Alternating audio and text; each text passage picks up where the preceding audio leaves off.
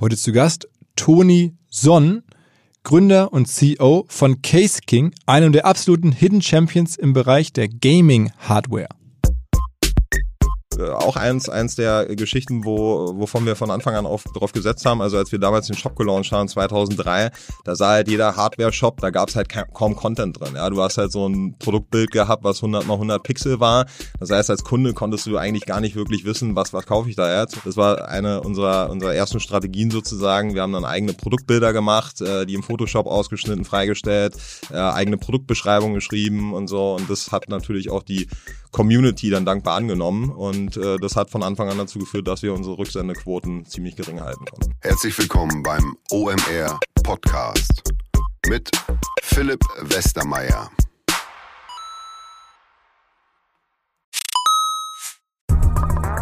Weil die Kolleginnen und Kollegen von Instafo, also der Jobplattform für den Tech- und Sales-Bereich, von der ich hier schon häufiger berichtet habe, mittlerweile bei uns doch groß engagiert sind hier im Podcast. Ihr hört immer wieder hoffentlich von Instafo. Deswegen habe ich die Kollegen vor kurzem mal selber persönlich kennengelernt und war wirklich sehr angetan. Sie haben mir dazu erzählt, es gibt eine neue Finanzierungsrunde in die Firma. 10 Millionen werden da investiert. Das ganze Thema wird also immer relevanter. Daher nochmal hier mit Nachdruck der Hinweis. Wer Menschen sucht im Bereich Tech und Sales, denkt an Instafo. Die haben da scheinbar wirklich eine neue magische Soße gefunden, wo sie über ihre Plattform ein automatisiertes Matchmaking zwischen Arbeitnehmer und Arbeitgeber ermöglichen und das ist im direkten Marktvergleich dreimal effektiver, was die Quote von Bewerbung zu Einstellung angeht. Hilft natürlich auch, dass sie bereits über 100.000 passende Talentprofile auf der Plattform haben und dass man sehr, sehr schnell ins Gespräch kommt. Innerhalb von 48 Stunden bewerben sich die ersten Talente bei den Arbeitgebern oder man kann sogar als Arbeitgeber einer vorselektierten Gruppe an Talenten aktiv eine Nachricht schicken oder sie zum Chatten einladen, um sich noch schneller kennenzulernen und zu prüfen, könnte das passen. Also nicht nur ich und die Geldgeber offensichtlich glauben an Instafo, sondern auch mittlerweile über 1800 Firmen, darunter O2, RTL, HelloFresh, MyPoster, viele, viele weitere. Instafo ist auf OMR Reviews bestbewertet 4,8 Sterne in der Kategorie Recruiting Plattform. Firmen, die nun Instafo ausprobieren möchten, sehr gerne. Ihr spart außerdem 500 Euro auf die erste Besetzung, wenn ihr euch anmeldet über Instafo mit Doppel-F, instafo.com slash OMR. Zurück zum Podcast. Ganz kurz vorab, wenn dieser Podcast erscheint, ist der 3. März, Mittwoch. Und ich werde in diesen Tagen ähm, immer wieder gefragt, wie geht ihr eigentlich um mit dem Coronavirus? Ist es auch für euch ein Thema? Ähm, unser Event ist ja ähm, Mitte Mai und natürlich schauen wir uns das sehr, sehr genau an ähm, und haben da auch schon mal verschiedene Szenarien durchdacht. Aber wir gehen aktuell ganz fest davon aus, dass wir es durchführen können. Wir sprechen mit den relevanten Parteien, die da irgendwie in Frage kommen. Wir sprechen, also nicht politischen Parteien, sondern den verschiedenen ähm, Behörden und, und, und ja, Stakeholdern der Messe Hamburg. Ähm, und da sind wir aktuell auch trotz verschiedener anderer Absagen der Meinung, das müsste im Mai durchführbar sein. Ähm, vielleicht das kann sich noch zeigen, in nicht der Form, wie wir das ursprünglich geplant haben, sondern in anderen, äh, etwas anderer Form. Aber das wird sich dann auch erst ergeben. Aktuell gibt es keinen Grund davon auszugehen. Ähm, wir sind da auch in extrem besonnenem Austausch mit allen Partnern. Ähm, sollte es aber so sein, dass es nicht geht und dass wir ähm, die hoffentlich ja vielen Hörer die kommen, da irgendwie Gefahren aussetzen, dann machen wir es natürlich nicht. Also ist auch klar. Aber aktuell, glaube ich, kann man das sehr gut verantworten, das durchzuführen und auch ähm, das weiter so zu planen. Also, wenn das da irgendwie sich ändern sollte, sage ich nochmal hier und an allen anderen Stellen separat Bescheid. Ansonsten erstmal jetzt rein in den äh, Podcast der Woche. Den habe ich schon vor ein paar Tagen aufgenommen. Ähm, ganz lustige Geschichte. Ich habe den äh, Toni Sonn, ähm, der gleich zu Gast ist, kennengelernt über ähm, meinen alten allerersten Chef im Berufsleben, also zumindest im richtigen Berufsleben, abseits von irgendwelchen Praktika und Studentenjobs und sonst was, Schülerjobs. Ähm, da war ich ja mal Assi bei bei Bertelsmann, bei Gruner und Jahr und ähm, mein damaliger Chef, der Bernd Kundun, der sitzt heute im Aufsichtsrat oder im Beirat ähm, von Case King. Das ist die Firma, die der Toni Sonnen gegründet hat. Und irgendwann meinte der, ihr beiden müsst euch mal kennenlernen. Und dann war ich total überrascht, weil ich Case King nicht so auf dem Zettel hatte. Ähm, und ihr werdet gleich hören, was für ein Monster Hidden Champion äh, das ist. Und was der Toni da aufgebaut hat, ähm, begeistert mich, äh, auch wenn es ein Thema ist, was ich am Anfang auch, oder bis heute, äh, ich habe es ja schon dem einen oder anderen Podcast mal erzählt, nicht so genau verstehe, dieses Gaming ist halt eine Welt für sich. Wir wollen diese Welt aber mehr jetzt auch erschließen ähm, für OMR. Und ähm, der Toni ist da so ein bisschen unser Pfadfinder, unser Skilehrer, der uns ein bisschen, mir wieder ein bisschen zeigt, was alles so funktioniert und wie es abläuft. Und ähm, ja, in dem Sinne kann man sicherlich, wenn man im Gaming noch nicht zu Hause ist, einiges lernen. Es geht hier vor allem natürlich um Gaming-Hardware. Also, jetzt reicht's mit der Vorrede, rein in den Podcast mit Toni Sonn von Case King. Moin Toni. Ja, moin moin. Ähm, Erzähl mal, du machst Case King, eine Firma, die viele nicht so auf dem Radar haben, aber eigentlich, allein wenn man die Eckdaten hört, haben sollten. Genau, ja, wir sind so ein bisschen der Hidden Champion, würde ich sagen, in der äh, Gaming-Hardware-Welt. Ähm, sind äh, 2003 gegründet worden und ähm, haben uns Von dir? seit- genau von mir und äh, meinem Partner Kai Kostadinov. Wir sind die zwei Gründer von Case King und äh, haben uns seitdem äh, stetig ähm, zu einem der führenden Unternehmen in dem Bereich in Europa entwickelt. Sag mal ein paar Eckdaten, was, äh, also, ab- ab- was verkauft ihr so als, als Produkte, ein paar Beispiele, und dann wie viel Umsatz macht ihr damit? Ja, also mittlerweile sind wir äh, bei knapp 14.000 verschiedenen Produkten im Sortiment. ähm, ähm, und im Prinzip alles durch die Bank weg ähm, für Gamer, insbesondere natürlich äh, PC-Gamer, also die Enthusiasten sozusagen, das, was du halt für Competitive E-Sports auch benötigst, das Equipment. Ähm, wir sind äh, von, sage ich mal, der Computermaus bis zur Tastatur bis hin zum Full System und im Prinzip kannst du dir bei uns mittlerweile so deinen gesamten Gaming Room einrichten. Also auch das, Stühle. Genau, auch Gaming-Stühle, Tische, höhenverstellbare mit äh, riesen Mauspads drauf, ähm, die du natürlich brauchst, wenn du wenn du viel gamest. Ähm, Monitore, alles, was du im Prinzip benötigst, um dir ein cooles Setup hinzustellen. Und das mittlerweile ist umsatzmäßig schon relativ relevant, ne? Genau, wir sind in einer dreistelligen Millionenhöhe angekommen und ähm, entwickeln uns flott weiter. Ähm, Besonderheit bei uns ist vielleicht auch, wir sind jetzt ja seit 18 Jahren am Markt aktiv, ähm, jedes Jahr gewachsen und jedes Jahr profitabel gewachsen. Und ähm, wie viele Länder macht ihr? Also wel- weltweit oder Deutschland oder? Äh, ja, wir sind äh, mit eigenen Entities in äh, verschiedenen Ländern unterwegs. Man muss mal kurz überlegen. Deutschland natürlich, ähm, Finnland, ähm, England, ähm, Portugal, Ungarn. In Taiwan haben wir ein relativ großes Office, weil natürlich der Hauptteil der Ware aus Asien kommt. In Schweden haben wir eine Company und dann verkaufen wir natürlich in verschiedene Länder, auch nach Amerika, Japan, Südamerika und so weiter. Und wie viele Leute arbeiten für euch? Äh, insgesamt sind wir jetzt bei knapp 500 angekommen. Und davon äh, Großteil in Berlin, wo das Headquarter ist, da sind wir jetzt knapp 200. Okay, okay. Ähm, aber sag mal so ein bisschen so zurückgespult, ähm, richtig studiert hast du am Ende gar nicht. Nee, dazu hatte ich leider keine Zeit. Ähm, ich hatte der damals der Sache, ich hatte zu meinem Partner gesagt, ich gebe der Sache jetzt ein Jahr. Ja, dann gucken wir mal, wie es läuft und, und, und wenn wir da nichts auf die Reihe gekriegt haben, dann gehe ich zur Uni.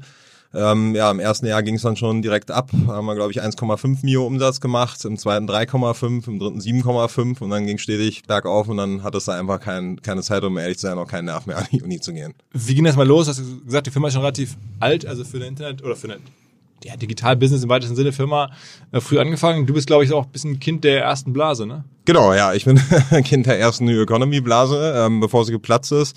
Also ich hatte 99 mein äh, mein Abi in Berlin abgeschlossen, äh, wollte dann eigentlich studieren und es war damals halt so gerade die New Economy Zeit, wo die ganzen Startup Companies hochkamen und sich entwickelt haben und äh, die Chausseestraße in Berlin so ein bisschen das Silicon Valley äh, äh, in Deutschland gehandelt wurde und äh, da hatte ich dann bei einer Startup Company angeheuert.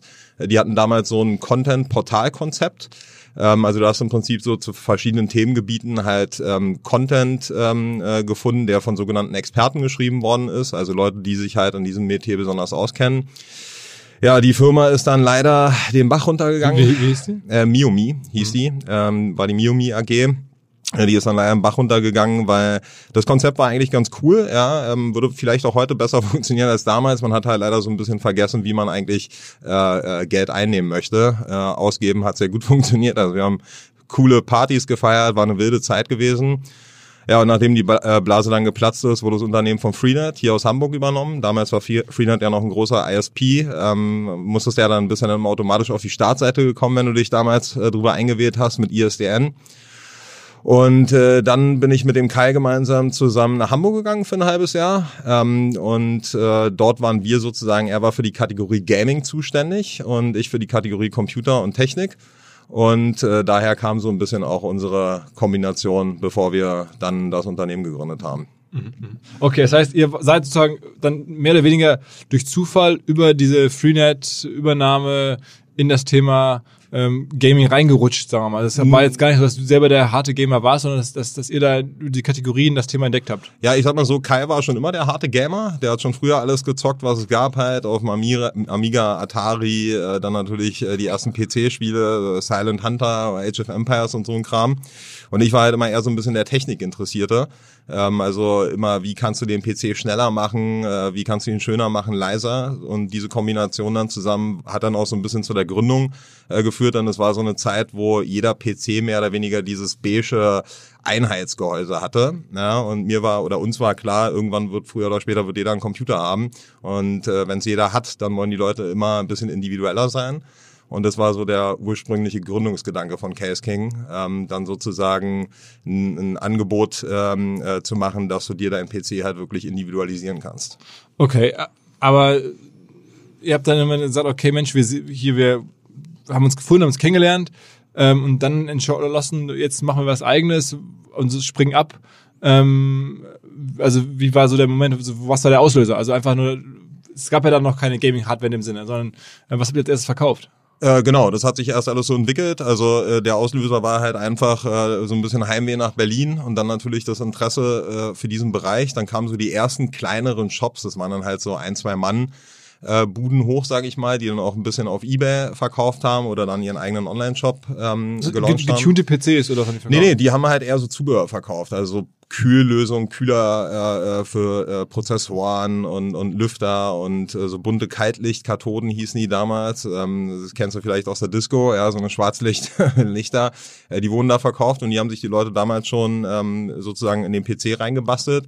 Ich habe das immer gerne verglichen mit der Autoindustrie, ja. Also im Prinzip ähm, da ging es dann auch los, dass die Leute dann irgendwann angefangen haben, äh, ihre Autos zu tunen, ja, dann andere Felgen raufzupacken oder zu verspoilern und so ähnlich kann man das im Prinzip in dem Bereich auch sehen. Also die Leute, deren Hobby das wirklich war, ähm, die haben da sehr viel Zeit und Geld und Energie reingesteckt, um da halt einfach was ganz Individuelles, Tolles zu schaffen. Und da habt ihr angefangen, das sag mal, mitzumachen und dann aber immer industrieller, das immer professioneller hochzuziehen. Sozusagen. Genau, also wir sind früher gestartet, ähm, ohne irgendwelche Investoren oder sonstiges. Jeder 5000 Euro Eigenkapital eingebracht, damals noch eine G als GBR gestartet und äh, mit einem ganz schmalen Sortiment. Ähm, äh, 250 Produkte hatten wir damals, waren auch noch gar nicht so viele Gehäuse dabei, sondern halt eher so ein bisschen das Zubehör, was du brauchst, um den PC so ein bisschen schicker aussehen zu lassen, ein bisschen blinken zu lassen, sag ich mal.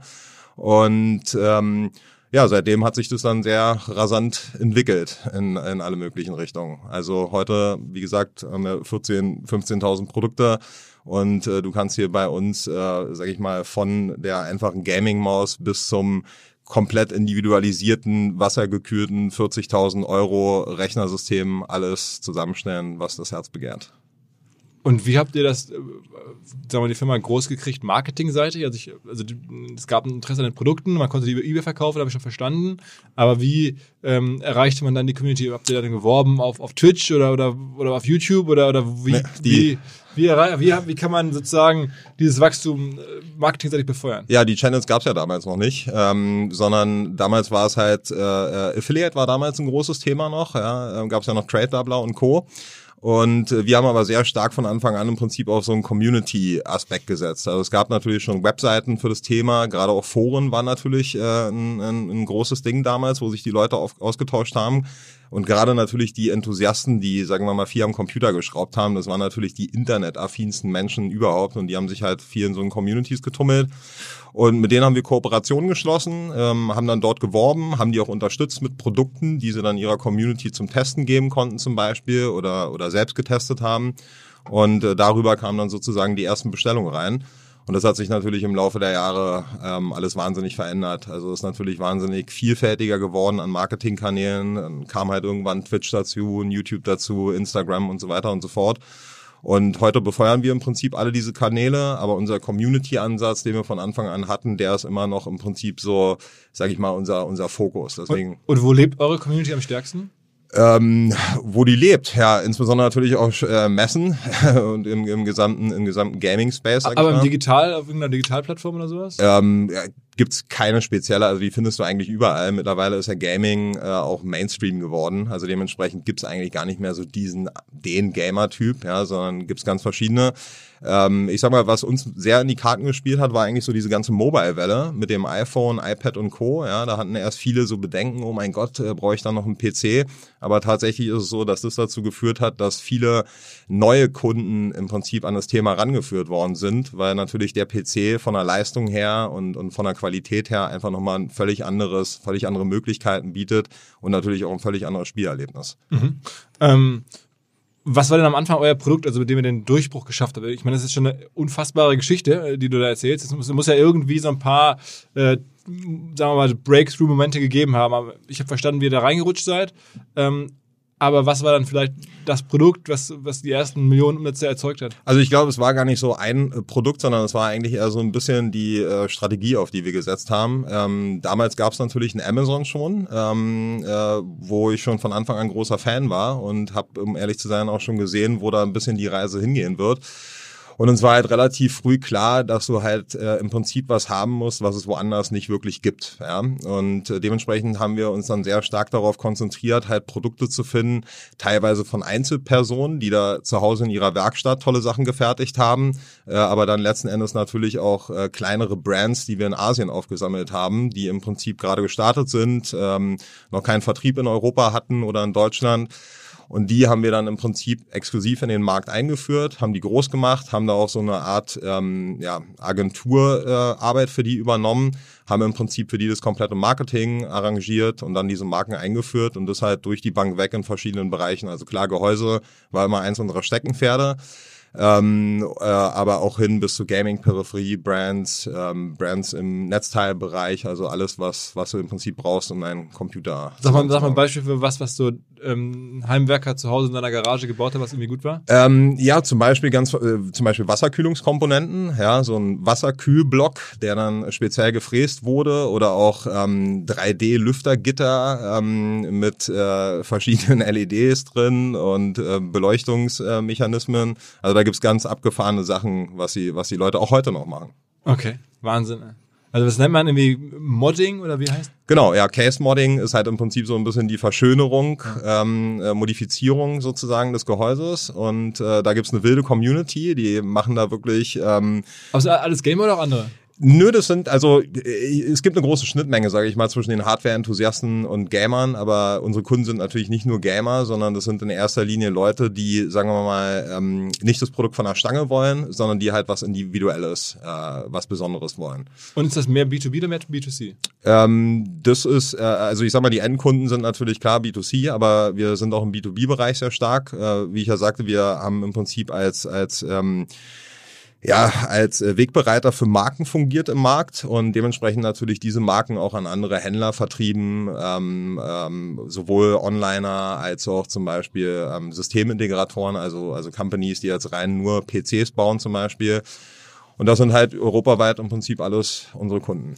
Ähm, erzähl mal so ein bisschen äh, über die Amazon-Thematik. Also seid ihr sehr stark, habt ihr dann bewusst auf Amazon gesetzt, weil ihr euch da, also weil ihr von den Produkten her ähm, ausreichend differenzieren konntet, dann war Amazon für euch als Kanal okay und das hast du sozusagen als Strategie entdeckt? Ja, ich sag mal so, äh, wir haben relativ früh an, an, angefangen an Amazon direkt zu verkaufen, ähm, hatten da dann halt irgendwann so ein bisschen Probleme, ähm, weniger jetzt aus Konkurrenzaspekten, äh, sondern eher Zahlungsmoral und, und anderes, äh, möchte natürlich nicht zu so viel erzählen, aber äh, wir betreiben da sehr aktiv auch, äh, sind da selbst aktiv auf dem Marketplace, verkaufen auch an Amazon äh, direkt, zum Beispiel auch Amazon USA ähm, für verschiedene Marken und ähm, grundsätzlich sehe ich so, ich sehe Amazon halt immer wie so ein großes Warenhaus. Ja, im Prinzip haben sie für mich so ein bisschen ähm, bilden sie so ein bisschen das Carstart online ab. Da kriegst du halt im Prinzip alles.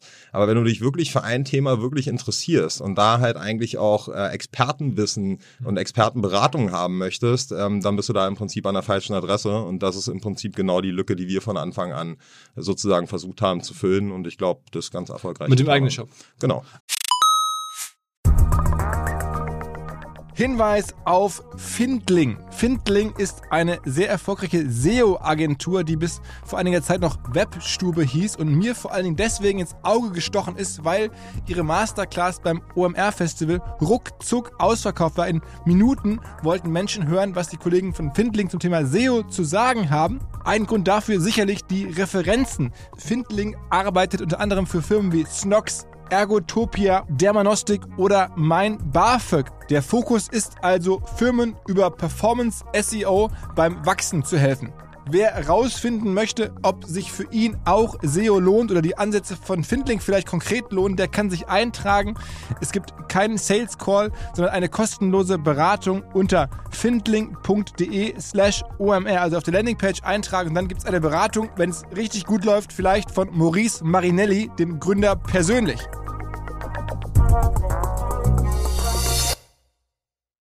Zurück zum Podcast. Aber ist das dann mehr so eine Art Lead-Generierung oder, oder sagen wir mal Kundengenerierung über Amazon, dass die erstmal euch dort finden, aber dann sagen, Mensch, das ist jetzt ja so spezifisch, jetzt gehe ich doch selber zu Case King direkt? Ja, es ist beides. Es ist natürlich ein großer Absatzkanal. Ich denke, ein großer Vorteil ist natürlich, wenn du, ähm, wenn du eigene Produkte auch vertreibst oder im Prinzip äh, exklusiv Distributor für bestimmte Produkte bist, dass Amazon natürlich einen riesen Absatz, äh, äh ein riesen Absatzmarkt ist in verschiedenen Ländern. Und macht doch keinen Ärger, weil man wird keinen Wettbewerb so richtig hat da. Wenn man das Exklusives hat. Genau, ja, gut, also ich meine, natürlich gibt es immer andere Produkte, die in dem selben Bereich schwimmen, aber, aber klar. Ähm, aber natürlich ist es auch irgendwo eine Werbeplattform. Ähm, viele Produktsuchen fangen auf Amazon an. Ähm, ich glaube mittlerweile mehr sogar als auf Google. Und äh, dementsprechend ist es schon wichtig, dort präsent zu sein, absolut. Ähm, man hört jetzt häufig so, sagen wir mal, im Bereich Musikinstrumente gibt's Thomann, so diesen mhm. Händler, der es selber geschafft hat, sich in seinem Vertical, wenn man so will, Musikinstrumente gegen Amazon aufzustellen, über eigenen Content, viel bessere, detailliertere Rezensionen, äh, noch bessere Produktverfügbarkeit, äh, sagen wir mal, glaubwürdige äh, ja, Kritik an den Produkten und so. Ähm, ist das ein Vorbild für euch oder ein Weg, den ihr auch gehen wollt? Also, wenn du sagst, man kann sich da gegenüber Amazon absetzen, ist das ein Weg? Äh, absolut. Ich meine, wir gehen den Weg ja im Prinzip schon seit Ewigkeiten, indem wir halt immer wieder versuchen, im Prinzip äh, selbst generische Produkte, ich sag mal jetzt wie eine Grafikkarte zum Beispiel, wäre eher ein generisches Produkt für uns. Ja, das kannst du überall einkaufen, äh, wird mehr oder weniger immer die gleiche Box sein. Und wir versuchen dann so ein bisschen das Add-on ähm, ähm, raufzusatteln, indem wir dann zum Beispiel modifizierte Versionen von den Grafikkarten anbieten, die bei uns intern sozusagen getuned werden. Ja, also zum Beispiel, ob die eine Übertaktung haben von Hause, das heißt, sie sind sozusagen sagen, ist der AMG dann, ja, ja und nicht der normale Mercedes sind dann schneller oder die wurden andere Kühlmöglichkeiten äh, draufgebaut, um, die, um das äh, Ding halt einfach äh, kühler zu halten, damit du da noch mehr Last drauf schieben kannst äh, bei intensiven Game. Und das sind dann halt so die Geschichten, die verkaufen wir natürlich nicht auf Amazon. Da würde es auch keinen Sinn machen, um ehrlich zu sein, weil die Plattform natürlich dafür keine Glaubwürdigkeit besitzt und die Produkte sehr erklärungsintensiv auch sind. Ähm, und das sind dann halt natürlich so ein bisschen die Geschichten, warum die Leute auch zu uns kommen. Äh, wie gesagt, wenn die halt was Besonderes wollen. Dementsprechend natürlich auch unser Claim, den wir auch leben, hier ist nicht Standard. Ja, das war von Anfang an so ein bisschen das Motto. Und das durchzieht sich im Prinzip auch durch die gesamte Firma. Aber das heißt, ihr differenziert euch dann doch über die Produkte. Also die, ihr eigene Produkte sozusagen für euren eigenen Shop entwickelt, die besonderer sind oder, oder, oder besser oder cooler irgendwie sind. Genau. Aber nicht über die über die Inhalte. Also ich hätte jetzt gedacht, dass man, was man bei Thomann ja vermeintlich von außen sehen kann, ist, dass sie sehr viel Wert darauf legen, dass halt die Community, die, die Produkte, die es bei Amazon auch gibt oder bei, bei Mediamarkt, dass die halt viel tiefer bewertet werden, dass da viel mehr Content zu den Produkten, dass man viel besser Bescheid weiß, bevor man was kauft und es dann halt lieber dort kauft als bei Amazon. Absolut, äh, da machen wir natürlich auch viel. Also ähm, äh, sowohl unser eigener äh, YouTube-Channel ähm, Case King TV, äh, aber auch mit unseren äh, Experten. Ich sag mal, eine eine Koryphäe bei uns ist Roman der Bauer Hartung.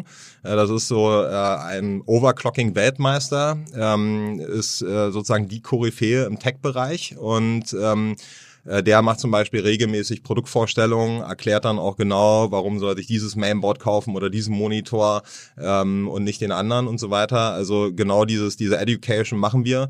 Ähm, im Prinzip eigentlich von Anfang an. Ähm, aber ob das halt letztendlich immer das entscheidende Kriterium ist, warum es die Leute dann bei dir kaufen und nicht bei Amazon, ja, bin ich mir immer nicht so sicher. Also du meinst am Ende ist es Preis oder halt die Besonderheit des Produkts selber? Äh, ich glaube, Preis und Verfügbarkeit spielen gerade in Deutschland eine große Rolle, aber natürlich, das ist natürlich auch ein Grund, warum wir diesen Community-Ansatz fahren und auch immer sehr präsent sind auf Messen. Ähm, wenn du natürlich wirklich Beratung haben möchtest und wenn du wirklich dich mit äh, äh like-minded People austauschen möchtest, dann musst du mehr oder weniger, also dann landest du mehr oder weniger so oder so bei uns in dem Bereich. Wie groß ist denn der YouTube-Kanal von dem der Bauer, von deinem Kollegen? Äh, der Bauer hat jetzt, glaube ich, 260.000 Abonnenten und ich sag mal, für Themen, wie du einen Prozessor modifizierst, ja, ist das schon, äh, ist das schon nicht schlecht. Ähm, der hat da auch eine international äh, große, äh, äh, große Anerkennung erfahren, auch bei den ganzen verschiedenen Marken in dem Bereich. Also Englisch ist alles. Äh, der macht beides, Deutsch und Englisch. Ähm, und ähm, ja, der ist halt, sagen wir mal, so ein richtiger Engineer, ja, so ein richtiger Daniel Düsentrieb im Prinzip, wie man ihn sich vorstellt und ähm, ja, äh, kann sich auch sehr gut selbst vermarkten. Also vielleicht auch mal äh, in der Zukunft ein interessanter Kandidat für den absolut, Podcast. Absolut, okay. Ist es eure, eure größte Content-Marketing-Plattform am Ende YouTube? Ähm, ja, ich würde sagen, ein bisschen wie man sieht. Ich meine, wir haben natürlich jede Menge eigene Kanäle, ähm, machen im Prinzip alles Social-Media-mäßige, was es gibt, äh, Twitter, Facebook, Instagram und so weiter. Aber seid ihr irgendwo größer als 260.000? Ähm, wenn du es zusammenzählst, dann ist Facebook immer noch ein relativ, äh, macht Facebook immer noch einen relativ relevanten Anteil drauf, aber natürlich äh, wichtiger werden die ganzen Streaming-Plattformen für uns mehr und mehr, also gerade Twitch ähm, ist da mittlerweile extrem wichtig geworden und ähm, wir versuchen im Prinzip alles zu covern, aber nicht äh, des Coverns willen, sondern äh, wir wollen natürlich immer mit einer eigenen, ähm, sagen wir mal, mit einem eigenen Mehrwert halt irgendwie in dem Kanal auch glänzen. Und Was macht ihr zum Beispiel jetzt bei Twitch? Was ist da euer Mehrwert? Äh, bei Twitch selbst haben wir noch keinen eigenen Kanal. Ähm, da sind wir gerade momentan am überlegen, wie wir den aufbauen. Ähm, deswegen sage ich ja, wenn wir da nicht ein klares, äh, äh, einen klaren Weg sehen, was was was für die User auch Sinn macht, dann ähm, dann äh, machen wir es nicht. Aber wir sponsern da relativ viel ähm, in dem Bereich viele Twitch-Streamer, äh, die gleichzeitig auch im Prinzip als Influencer für uns funktionieren. Also die benutzen dann zum Beispiel unsere Produkte ähm, oder sind bei unseren Messen aktiv. Zum Beispiel Gamescom haben wir immer einen sehr großen Auftritt mit viel Shows, Party, jede Menge Influencern, Education, wie du dir einen PC zusammenbaust, wie du ihn schneller machst, schöner und so weiter und so fort. Also wir wollen natürlich, ja, im, im, im Mai soll es ja auch einen Case King Aufschlag bei OMR geben. Das genau, freue ich mich sehr drauf. Ja, Absolut. anzukündigen. Also äh, wir sind sicherlich nicht äh, äh, keine klassische Games-Messe, aber mal gucken, was man da machen kann. Genau. Ähm, aber vom Geschäftsmodell, um das nochmal einmal zu greifen, ist schon ihr produziert selber Sachen, also wie man das so kennt, ne? Also und verkauft die weiter mit Marge. Da gibt's dann irgendwie, was, was hat man so für eine Marge im großen Ordnung, wenn man da jetzt so ein, weiß ich nicht, äh, so eine Grafikkarte da verkauft oder sowas? Oh, ist, äh, sage ich mal, äh, von bis, ja. Also es gibt auch Produkte, ähm, äh, da machen wir nicht so viel Marge dran, sondern die liegen in unterem einstelligen Bereich, Prozentbereich. Gibt natürlich auch Produkte, wo, wo du mehr dran machst. Ja. Zubehörbereich äh, kannst du sicherlich ein bisschen mehr verdienen, aber ganz klassischerweise ist das keine Branche, ähm, wo du jetzt mit Faktoren rechnest zum Beispiel oder mit hohen zweistelligen Margen, sondern schon alles ziemlich, äh, du musst halt ziemlich äh, optimieren und ähm, ziemlich lean und flexibel auch sein als Business, weil diese gesamte Hardware-Branche generell ist halt kein High-Margin-Business. Okay, aber wenn ich mir jetzt so vorstelle, ihr macht jetzt 100 Millionen Euro Umsatz, dann schafft man schon so 10% Marge, würde man schon schaffen. Äh, ja, also man sollte natürlich immer so viel schaffen, äh, wie, wie möglich ist, aber äh, klar stehen wir natürlich auch im Wettbewerb äh, zu anderen und da kannst du natürlich nicht äh, äh jeden Aber es ist nicht ganz so tough wie jetzt, weiß ich nicht, ich verkaufe Fernseher oder? Doch, ich glaube, in die Richtung, in die Richtung geht schon. Ähm, äh, es gibt bei uns allerdings so ein bisschen den Vorteil, dass wir zum Beispiel jetzt im, im, im Verhältnis zum äh, Klamottenversand, zum Modeversand halt nicht so hohe Rücksendequoten haben. Mhm. Ähm, war äh, auch eins, eins der Geschichten, wo, wovon wir von Anfang an auf, drauf gesetzt haben. Also als wir damals den Shop gelauncht haben, 2003, da sah halt jeder Hardware-Shop, da gab es halt kaum Content drin. Ja, du hast halt so ein Produktbild gehabt, was 100 mal 100 Pixel war. Das heißt, als Kunde konntest du eigentlich gar nicht wirklich wissen, was, was kaufe ich da jetzt. Und wir waren, das war eine unserer, unserer ersten Strategien sozusagen. Wir haben dann eigene Produktbilder gemacht, äh, die im Photoshop ausgeschnitten, freigestellt, äh, eigene Produktbeschreibungen geschrieben und so. Und das hat natürlich auch die Community dann dankbar angenommen und äh, das hat von Anfang an dazu geführt, dass wir unsere Rücksendequoten ziemlich gering halten konnten. Okay, aber ähm, wie viel Prozent ist jetzt bei euch Amazon, wie viel Prozent ist eigener Shop ungefähr? Uh, Amazon ist im unteren einstelligen Prozentbereich. Ach so, so wenig? Ja, ja, also es ist in der, in der Gesamtgruppe für uns kein relevanter Riesenfaktor, aber ist einer von mehreren Kunden, sage ich mal und ähm, Äh, das Schöne ist halt an der Plattform eher, dass du halt relativ viele Märkte in einem Shot im Prinzip mhm. erreichen kannst. Und was sind noch große Kunden oder Plattformen, wo ihr noch, also neben dem eigenen Shop, wo ihr die noch verkauft? Äh, ja, also ich meine, wir arbeiten mit allen möglichen äh, Companies in dem Bereich zusammen. Also eigentlich so das Who is Who, sage ich mal, auf europäischer Ebene oder auch international. Zum Beispiel in Amerika ein großer Kunde von uns ist Newegg. Ähm, das ist sozusagen, ich glaube, die liegen auch bei drei, vier Milliarden Umsatz in dem Bereich. Ähm, das ist im Prinzip in diesem speziellen Segment äh, der größte Amazon-Konkurrent. Und äh, an die verkaufen wir auch direkt äh, verschiedene Marken, verschiedene Produkte. In Deutschland noch irgendwas, das man gar nicht auf dem Zettel hat vielleicht? Ähm, ja, ich sag mal auch der Mediamarkt äh, äh, kauft bei uns gewisse Produkte, ähm, äh, Notebooks billiger und so weiter und so fort. Also im Prinzip Konrad Elektronik, alles, was in dem Bereich so rumschwirrt. Okay, okay, okay. Das heißt irgendwie ihr verkauft da macht relativ viel sozusagen Zwischenhandel dann. Genau, ja. Also ähm, äh, wir haben das halt immer so gesehen, dass äh, im Prinzip es gibt keinen schlechten Kunden, ja, sondern äh, nur nur einen schlechten Deal, den du mit dem Kunden machen kannst. Und äh, wir haben uns halt im Laufe der Zeit natürlich so ein bisschen ähm, zu dem, äh, ja, zu der Spinne im Netz, sage ich mal, in dem Bereich entwickelt, ähm, in dem halt einfach viel durch unsere Hände äh, fließt, beziehungsweise wir auch einer der äh, Innovationstreiber in dem Bereich sind. Das heißt, wir äh, sagen den Herstellern ganz korrekt, ähm, was für Produkte sie produzieren sollen. Äh, unsere Experten und unsere Ingenieure ähm, geben da Rat und Tat und ähm, die werden dann halt tailor-made sozusagen für die Needs von, von unseren Kunden ähm, produziert. Ja. Und, und wie ist dann das Verhältnis, sagen wir mal, zwischen direkt verkauften Produkten und über über Partner verkauften Produkten? Also ist die Hälfte selber und die andere Hälfte über, über Notebooks und Amazon und sonst wie? Ja, also ich sag mal so, äh, in der gesamten Gruppe sind wir so, äh, balanciert sich ungefähr aus. Also wir machen so 50 Prozent mit unseren eigenen äh, B2C-Kanälen, 50 Prozent im B2B-Bereich, wobei B2B natürlich sehr breit gefächert ist. Ja. Verkauft ihr in eurem eigenen Shop nur eure eigenen Sachen oder habt ihr dann nehmt ihr sozusagen auch noch als Händler andere Produkte mit? Genau, wir sind da im Prinzip genau wie in Amazon, ähm, machen wir da alle relevanten Marken in dem Bereich. Ähm, das ist natürlich uns auch sehr wichtig, letzten Endes unserer Community da ein, äh, ein, breites Angebot bieten zu können. Und ähm, ja, ansonsten hätten wir, würden wir 14.000 Produkte, wäre schwierig herzustellen, die Masse. Äh, äh, also okay, das heißt, ihr habt so ein Twitter zwischen Produzent und Händler. Ähm, ihr habt alle Hüte auf sozusagen. Genau. Gibt es irgendwie andere Modelle, die man weltweit kennt, die so also habt ihr einen Wettbewerber, der so ähnlich agiert? Äh, um ehrlich zu sein, nee. Also würde mir keiner einfallen spontan. Ähm, man kann uns natürlich immer mit Teilbereichen vergleichen, aber ich denke so das Gesamtkonzept, wie wir aufgestellt sind, gibt es keinen, der zumindest in unserer Größenordnung unterwegs ist. Und wer ist so der wichtigste Hardware-Produzent neben euch? Ähm, Im, Im Gaming-Bereich jetzt? Ach so, naja, da gibt's natürlich die großen Namen, Nvidia, Intel, AMD und so weiter und so fort. Ähm, hängt immer davon ab, in welchem Bereich du halt so reinguckst. Ja? Also ich meine, jede Sparte ist da so ein bisschen besonders. Gehäusebereich hat seine eigenen Hersteller, ähm, genauso wie die Gaming-Peripherie oder halt letzten Endes natürlich auch die, die Full Systems.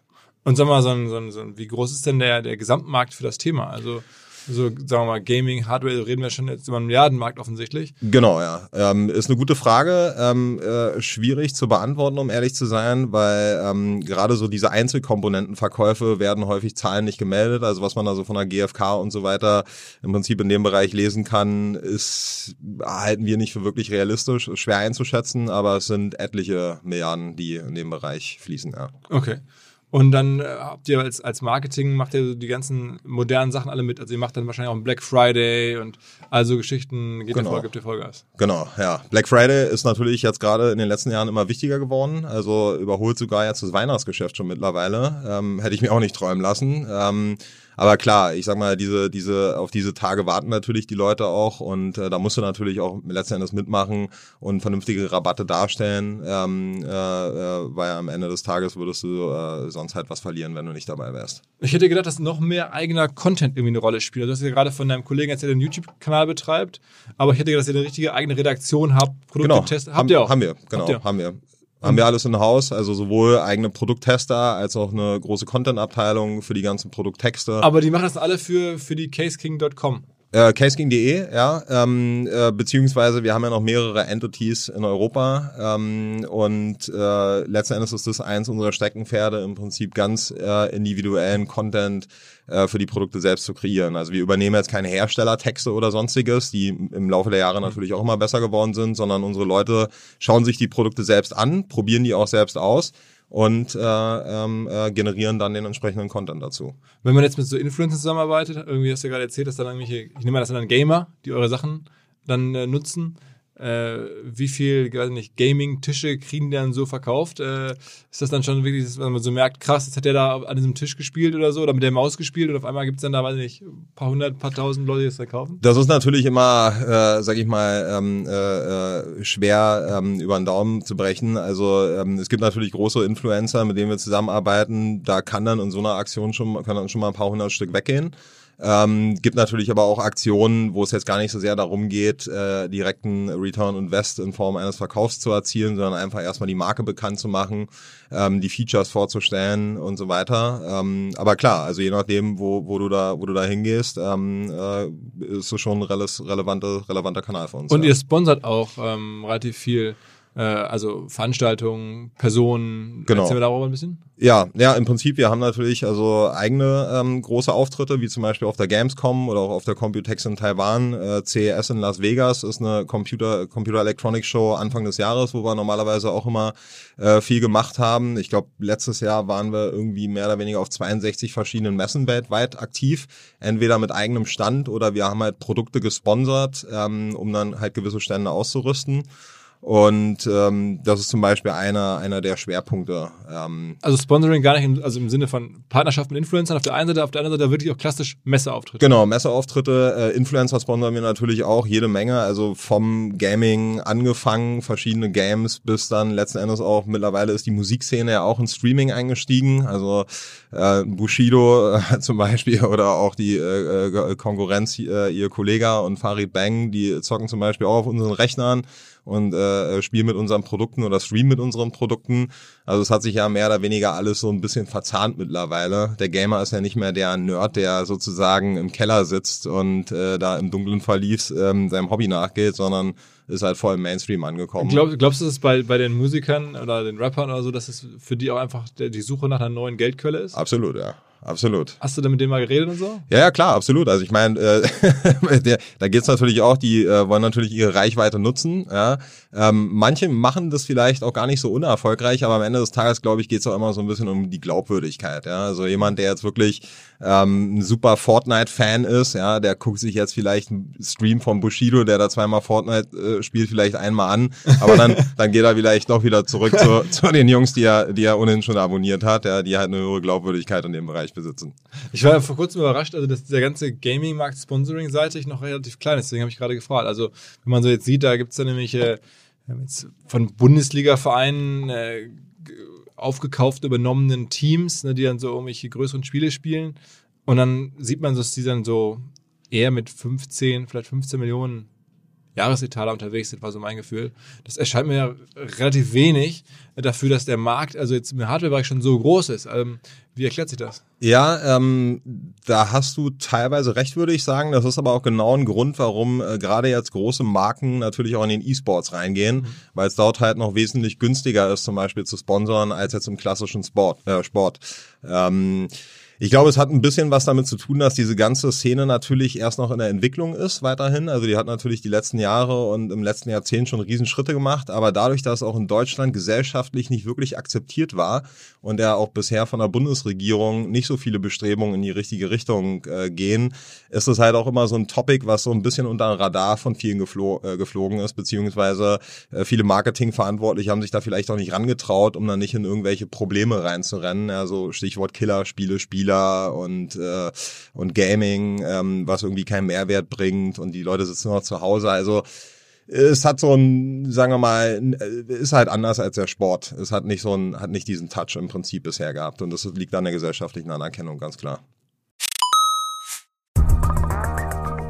Neuer Partner hier im Podcast und zwar Rabot Charge. Rabot Charge gilt als Vorreiter in Deutschland in Sachen dynamische Stromtarife und zählt zu den am schnellsten wachsenden Energieversorgern überhaupt in Deutschland.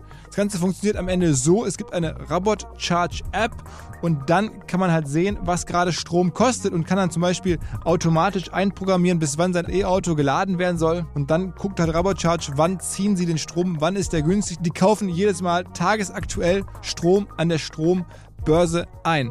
Allerdings nur 100% zertifizierten Ökostrom mit CO2-Optimierung. Man kann also über diese App alles im Blick behalten und im Zweifel nachsteuern oder man setzt einfach darauf, dass Ökostrom aus nachhaltigen Energien in Zukunft immer günstiger werden wird und dass Rabot Charge dann automatisch auch immer günstiger einkaufen kann.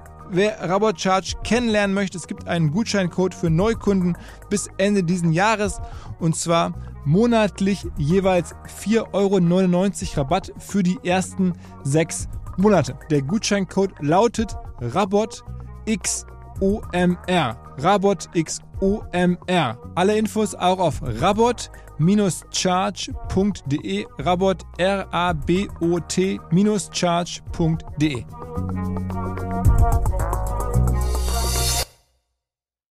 Zurück zum Podcast. Ähm, wie stark seid ihr denn abhängig von ähm, einzelnen Spielen? Also merkt ihr, wenn so ein Fortnite rauskommt, dass dann auf einmal bei euch auch der Umsatz anzieht? Oder merkst du, wenn gerade keine guten Titel auf dem Markt sind? Oder gibt es Produkte, die explizit für einzelne Games gebaut werden? Also es ist ganz sicher so, dass es natürlich immer ein Treiber ist. Äh, neue Spiele, gerade die jetzt größere Hardware-Anforderungen haben, ähm, die sind natürlich immer ganz klar ein Treiber für Verkäufer. Ähm, so eine Spiele wie Fortnite oder auch äh, CSGO und so weiter und so fort sind ja eher massentauglich, weil sie halt nicht so starke Hardware-Anforderungen haben. Also da merken wir, um ehrlich zu sein, nicht so viel. Ähm, aber äh, grundsätzlich ganz klar sind natürlich immer die die Publisher ähm, ein sehr großer Faktor, wenn da halt wirklich ein neues Ding rauskommt, wo du auch mehr und leistungsstärkere Hardware brauchst, um das Ding halt einfach wirklich in einer optimalen Auflösung zum Beispiel spielen zu können. Was ist denn so ein typisches, sagen wir mal, Spiel, wo man richtig Hardware für braucht, wo man richtig sagen wir, eure Produkte erstmal aufrüsten muss, damit man richtig zocken kann? Oh, boah, aktuell würde mir da, um ehrlich zu sein, gar nichts, gar nichts einfallen, was jetzt neu rauskommt, wo du. Es hängt immer so ein bisschen davon ab, natürlich, was du schon an Ausstattung hast. Ja, also ich meine, wenn du jetzt einen drei, vier Jahre alten PC hast, dann wird es vielleicht mal langsam Zeit aufzurüsten. Du willst ja dann auch in äh, 4K-Auflösung mal spielen und so weiter und so fort. Wenn du jetzt gerade irgendwie vor einem Jahr einen äh, neuen Rechner gekauft hast, dann äh, würde mir jetzt kein Titel einfallen, äh, für den du jetzt explizit nochmal nachlegen müsstest. Okay. Das heißt, es gibt jetzt nicht das eine Spiel, wo du denkst, boah, geil, dass das Spiel gibt, weil das hat uns richtig, weiß ich nicht, Hardware gepusht. Nee. Okay, okay. Ähm, Erzähl mal so ein bisschen, äh, wir haben uns dann aber kennengelernt, weil mein alter Chef jetzt bei dir, glaube ich, Beiratschef äh, ist, äh, heißt, genau. er arbeitet für eine, eine Private Equity Firma, die bei euch investiert ist. Genau. Ähm, ihr habt euch irgendwann also entschieden, nachdem ihr am Anfang keine Investoren aufgenommen habt, irgendwann sagt, okay, jetzt machen wir doch was und habt Private Equity an Bord genommen. Korrekt? Genau. Genau, ja, also im Prinzip, wir haben erstmal ähm, acht Jahre lang auf eigene Faust, auch irgendwelche, ohne irgendwelche Geldgeber, irgendeine Bank äh, im Rücken zu haben und so weiter und so fort, ähm, die Sache äh, aufgebaut und aus sich selbst wachsen lassen. Äh, war, war eine harte, aber auch schöne Zeit. Und ähm, dann ging es irgendwie so ein bisschen darum, wie machen wir jetzt den nächsten Schritt. Und wir hatten es damals so gesehen, äh, dass, dass wir uns nicht alleine zugetraut haben, jetzt auf europäischer Ebene die Sache weiter auszurollen.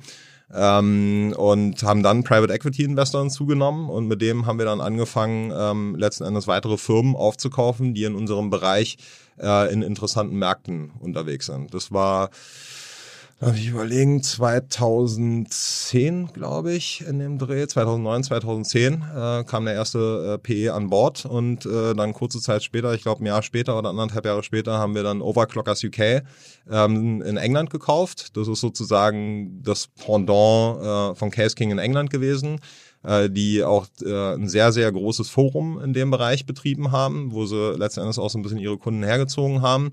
Und ähm, ja, das war der erste wirkliche Zukauf, den wir gemacht haben. Und äh, dann kamen weitere nach. Genau, und dann kamen weitere nach. Und Wie viele Firmen habt ihr jetzt übernommen? So? Lass mich mal überlegen. Äh, ich, sieben, ja. Sechs, okay. sechs, sieben. Das heißt, ungefähr die Hälfte eures Umsatzes ist dazugekauft, anorganisch und der Rest ist organisch? So ja, ungefähr? so in der Richtung. Kann okay kann man sagen. Und dann aber immer dasselbe Geschäftsmodell. Also alles Firmen, die so das, das, machen, was ihr auch macht, nur in anderen Märkten. Ja, tatsächlich haben wir äh, Schwierigkeiten gehabt, Firmen zu finden, die mit uns eins zu eins vergleichbar sind, sondern die haben dann meistens Teile vom Geschäftsmodell abgebildet. Mhm. Also waren dann halt entweder reine B2C äh, Player oder reine Distributions-Companies. Äh, äh, und ähm, am Ende des Tages äh, ging es uns immer sehr stark darum, wie grundsätzlich das Mindset der Company äh, und natürlich auch der, der Führung war, äh, beziehungsweise was für einen Stellenwert diese Company auch in der Community im Markt hatte. Und, und war das alles mit dem, mit dem ersten PE-Investor? Nee, mit dem ersten PE haben wir nur England ähm, im Prinzip erschlossen. Ähm, dann kam der zweite PE. Ähm, das heißt, der erste ist dann raus und dann hat Genau, der, ist, der erste ist raus. Dann äh, äh, kam äh, mit Equistone aus München äh, neuer, deutlich größerer und vor allem viel professionellerer äh, PE rein. Ähm, mit dem sind wir dann auch ähm, ja, stärker aufs Einkaufstool gegangen, sag ich mal. Und äh, jetzt seit ein ähm, bisschen mehr als einem Jahr haben wir den nächsten PE drin. Auch wieder der Tausch. Also die haben genau, okay. auch wieder der Tausch. Ähm, ja, um ehrlich zu sein, für uns mehr Mittel zum Zweck, um unsere Strategie äh, weiterhin umzusetzen. Äh, denn wir wollen letzten Endes der Specialist in diesem Bereich äh, werden. Und das, weltweit. Genau, weltweit. Das ist der Anspruch. Das heißt, und dann ist irgendwann, dann kommt der Börsengang oder wie muss sich das vorstellen? Ja, ich sag mal, ich hätte nichts dagegen, ja, aber ähm, es muss natürlich irgendwie auch Sinn machen. Und also was für eine Firma kann man bauen? Also wie groß kann man die Firma kriegen? Kannst du mal irgendwann Milliarden mitzumachen in dem Ja, äh, das ist unser Ziel. Also wir wollen auf jeden Fall äh, die Milliarde erreichen. Das halten wir auch für sehr realistisch. In den nächsten ähm, fünf Jahren, zehn Jahren? Äh, hängt ein bisschen davon ab, äh, was wir zukaufen und wie schnell wir organisch wachsen. Also äh, ich meine, wir sind seit Tag eins organisch jedes Jahr gewachsen. Ähm, am Anfang natürlich äh, stärker, jetzt aber immer noch Double Digit. Und ähm, es muss halt einfach letzten Endes Sinn machen, die, äh, was wir an Zukäufen äh, dazu nehmen. Aber da gibt's natürlich ganz verschiedene Größenordnungen letzten Endes, die dazu beitragen könnten, dass man die Milliarde vielleicht äh, sogar in fünf Jahren erreichen kann. Aber das heißt, ich habe am Anfang so ein bisschen vermutet, dass ihr eher so bei 100 Millionen Euro Umsatz liegt. Jetzt vermute ich irgendwie, es liegt deutlich da höher, also jetzt schon. Ähm, ist wahrscheinlich so. Ja, ist so. Also es liegt ja nicht bei der Milliarde offensichtlich, aber eher so Richtung dann 300 oder sowas, 400 Millionen. Ja, wir sind äh, auf einem guten Weg, sag ich mal. Okay. Krass, also das heißt irgendwie jetzt nochmal irgendwie PE-Investoren weiter tauschen und dann irgendwann an die Börse. Ja, so. das wäre äh, natürlich, wäre natürlich ein guter Weg. Ja. Und ist euer jetziger Partner, ist das denn schon der PE, mit dem man dann das irgendwie in die Börse bringen kann? Oder? Äh, ich sag mal so, ähm, wir haben mit denen darüber ähm, im Verkaufsprozess an die sehr konkret gesprochen und auch, dass es natürlich ein Traum von uns wäre und wie realistisch sie sowas so einschätzen würden, beziehungsweise ob sie sowas schon mal gemacht haben. Die haben da auf jeden Fall Erfahrungswerte vorzuweisen. Ähm, es hängt aber natürlich ganz davon ab, ob das in dem Investment Cycle letzten Endes möglich und vor allem auch sinnvoll ist, weil du willst ja nicht in einer schlechten Phase zum Beispiel an die Börse gehen, ähm, sondern äh, ja, wenn es halt Spaß macht und die Story stimmt. Und, und verkauft ihr dann auch jedes Mal Anteile oder das heißt, du hältst einfach nur die Anteile, die du von Anfang an hast und die, lediglich die Fremdanteile werden durchgetauscht? Wie muss man sich das vorstellen? So kann man es im Prinzip sehen, ja. Das heißt, du bist einfach nur dann irgendwie noch wahrscheinlich irgendwie incentiviert, äh, dass das gut läuft. Wenn dieses gut läuft, für die gut läuft, kriegst du irgendwie, ein, weiß nicht, eine Prämie, aber die Anteile haltet ihr weiter genau, ja. mehrheitlich. Ihr seid auch ja. die Chefs im Hause sozusagen. Äh, ja, also äh, ja, am Ende des Tages, wie gesagt, die ist der PE für uns natürlich auch so ein gewisses Mittel zum Zweck, um letzten Endes mit dieser diese Strategie zu erreichen. Und äh, dementsprechend sind wir auch von Tag eins weiterhin dabei. Ähm, und das äh, sollte sich in der Zukunft auch nicht ändern. Ja. Okay, wow. Also wäre also wirklich Hidden Champion aus Deutschland. Krasses Ding. Und auch in den USA und so wollt ihr da auch, also wollt wirklich weltweit ran. Ja, USA ist natürlich ein bisschen schwieriger, ne, weil da hast du eine bisschen andere Marktsituation. Ich meine, da ist Amazon natürlich sehr, sehr dominant und da gibt's im Prinzip keinen Case King, äh, würde ich sagen. Äh, zumindest nicht in einer signifikanten Größenordnung. Da würden wir tatsächlich auch eine Lücke sehen, aber der Markteintritt dort ist natürlich deutlich schwieriger und mit deutlich höheren Investitionen verbunden als jetzt in anderen Ländern. Mhm. Ähm, aus dem Grund ähm, haben wir da auch noch kein, sagen wir mal, relevantes Target gefunden, was man so ein bisschen als Ansatzpunkt nehmen könnte. Ähm, aber wir sind weiter auf der Suche und ganz klar, irgendwann werden wir auch diesen Markt für uns erschließen. Momentan verkaufen wir halt in den USA rein, aber halt zum Beispiel über Amazon und, und andere Partner. Und dann ist eher Asien die, die, die Zielrichtung oder die Blickrichtung? Äh, Asien ist natürlich auch sehr, sehr interessant, ähm, wobei da natürlich die Uhren nochmal komplett anders ticken. Ähm, aber es ist natürlich ein sehr relevanter Absatzmarkt. Also wir sind jetzt mittlerweile in, äh, in Japan sehr, sehr gut positioniert ähm, muss man sagen, China an sich ist sehr schwierig, um ehrlich zu sein. Äh, einfach weil wir mit dem Produkt ein bisschen eher im höherpreisigen Segment unterwegs sind, weil unsere Kundschaft, ja, sage ich mal, klassisch halt eher so ein bisschen die Enthusiasten sind, die halt auch das Premium-Produkt haben wollen. Und da ist der chinesische Markt vielleicht noch nicht ganz bereit für. Aber zum Beispiel Länder wie Japan sind mittlerweile sehr, sehr gut platziert, auch über Partner, die sozusagen für uns dort den Vertrieb äh, übernehmen. Und äh, klar, also ich meine, alles ist offen. Äh, wir äh, sind gespannt, was die Zukunft noch an Opportunitäten auch bringt. Wahnsinnsgeschichte. Also viel zu wenig gehört bislang aus meiner Sicht äh, hier in Deutschland. Ähm, ihr macht auch nicht viel PR, oder? Also ich meine, es gibt ja, muss ja Gründe geben dafür, dass, dass das noch so unterm Radar ist, das ganze Ding. Ja, also ich sag mal so, äh, das ist tatsächlich äh, das zweite Interview, mehr oder weniger, was ich äh, gebe. Äh, das erste war ein schriftliches. Ähm, hatte auch so ein bisschen den Grund, äh, dass wir da nicht so die ja, ich sag mal, wir haben nicht so wirklich den Sinn drin gesehen, uns da jetzt so selbst zu exposen. Ähm, und äh, aus dem Grund sind wir da auch äh, sehr lange unterm Radar gesegelt bei vielen, was uns wahrscheinlich gerade auch an der Anfangsphase geholfen hat, weil uns natürlich viele unterschätzt haben. Äh, mittlerweile ist natürlich so, dass wir mehr oder weniger das Marktschwergewicht sind und äh, äh, da sind natürlich viele Sachen auch kein Geheimnis mehr. Und ihr sucht Leute wahrscheinlich auch. Ja, wir äh, haben großen Bedarf an Leuten. Ähm, es wird natürlich immer schwieriger, muss man ganz ehrlicherweise sagen, in Deutschland.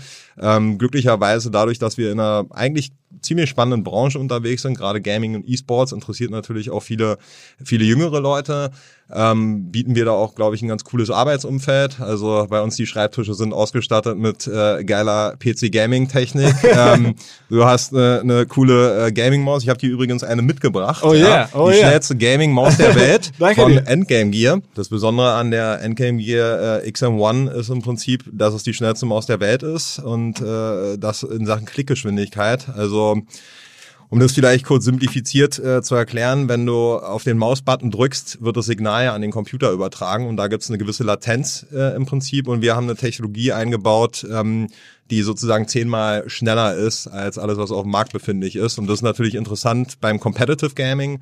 Also wenn du jetzt Counter-Strike zum Beispiel spielst, in der Theorie, wenn dein Gegner genau in derselben Sekunde klicken würde wie du, ja, dann würde dein Schuss schneller platziert werden, weil die Übertragungsgeschwindigkeit zum Computer geringer ist. Okay. Und das ist unter Endgame Gear ist eure Eigenmarke. Genau. Wie viele Eigenmarken habt ihr? Äh, mittlerweile insgesamt fünf äh, eigene Marken in verschiedenen Bereichen. Und das heißt, unter Case King macht ihr aber auch Produkte.